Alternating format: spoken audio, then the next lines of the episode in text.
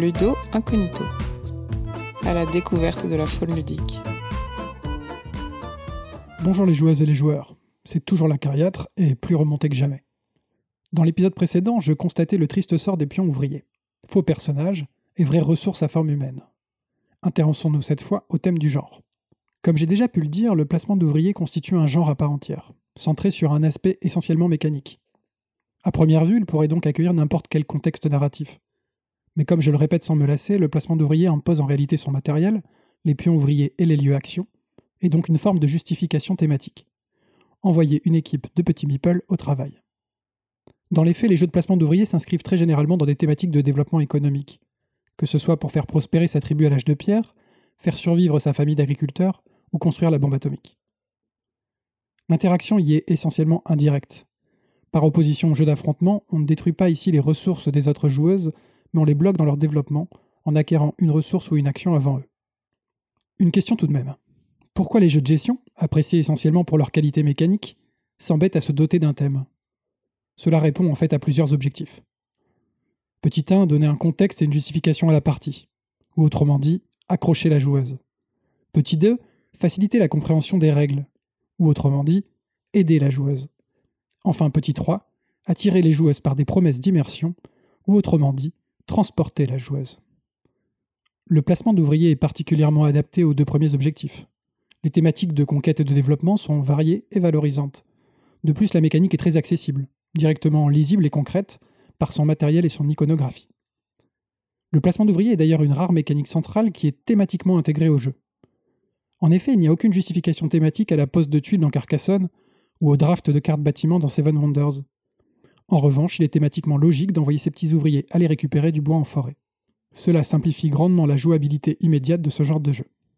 Mais le troisième objectif du thème, l'immersion, n'est souvent qu'une vaine promesse. L'aspect calculatoire du jeu de gestion réduit l'expérience de jeu à de savants calculs qui font obstacle à la narration. Difficile en effet de faire preuve d'empathie pour ces pions ouvriers si tout ce qu'on a en tête c'est au prochain tour je transforme deux cubes orange contre un cube noir pour réaliser ma carte objectif. Et difficile d'éprouver de l'empathie pour un pauvre pion en bois sans identité et sans histoire. Le système de score également est un frein à une narration épique. La partie ne se termine pas par un haut fait éclatant qui restera dans les annales, mais par des comptes d'apothicaire pour savoir enfin qui a le mieux géré son développement. Mais ce ne sont pas les seules raisons à une immersion plutôt délaissée.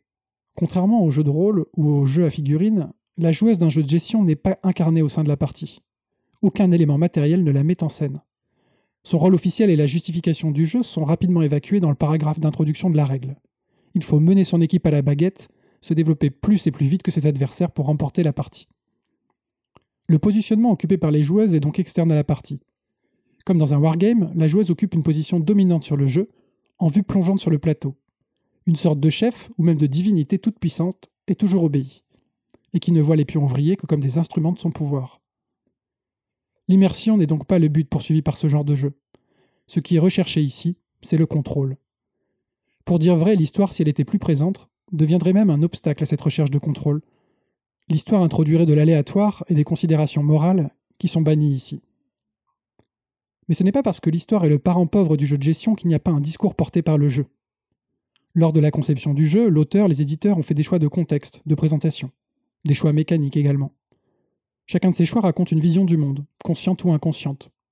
Vision du monde transmise aux joueuses et qui, à force de répétition, peut devenir une norme de pensée. À la première lecture, le placement d'ouvriers pourrait ainsi sembler faire l'apologie générale du travail. Tout ce qui est accompli, toute progression dans le jeu, est l'aboutissement d'une tâche productive. Mais à y regarder de plus près, les travailleurs pions ouvriers sont trop mal considérés pour être les vrais modèles du jeu. Je vous renvoie à l'épisode précédent. Ce que le placement d'ouvriers valorise réellement, ce sont les capacités de gestion, de planification et de contrôle de l'activité sur le plateau.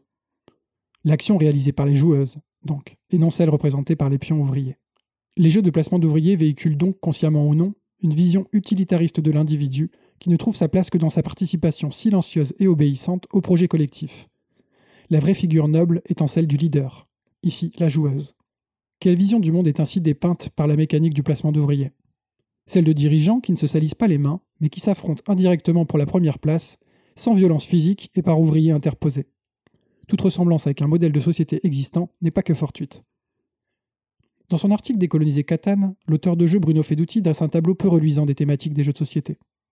D'après lui, il propose en effet le plus souvent des relectures simplistes et passistes de l'histoire du monde, vues du simple point de vue occidental, et sans aucune subtilité ou prise de recul. Le placement d'ouvriers nous montre que la mécanique, en complément du thème, est aussi porteuse de sens et symbolise une lecture du monde. À ce titre, les professionnels du jeu de société ont la responsabilité de ce qu'ils décident de mettre en scène.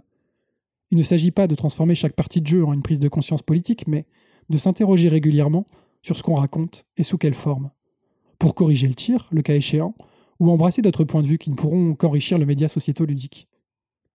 Bon, il est tard, et je sens bien que je m'énerve tout seul de mon côté du micro. Vivement que Karl et Groucho reviennent ici pour m'épauler dans cette exploration du placement d'ouvriers. On en reparle tous ensemble le mois prochain, et d'ici là, jouez bien.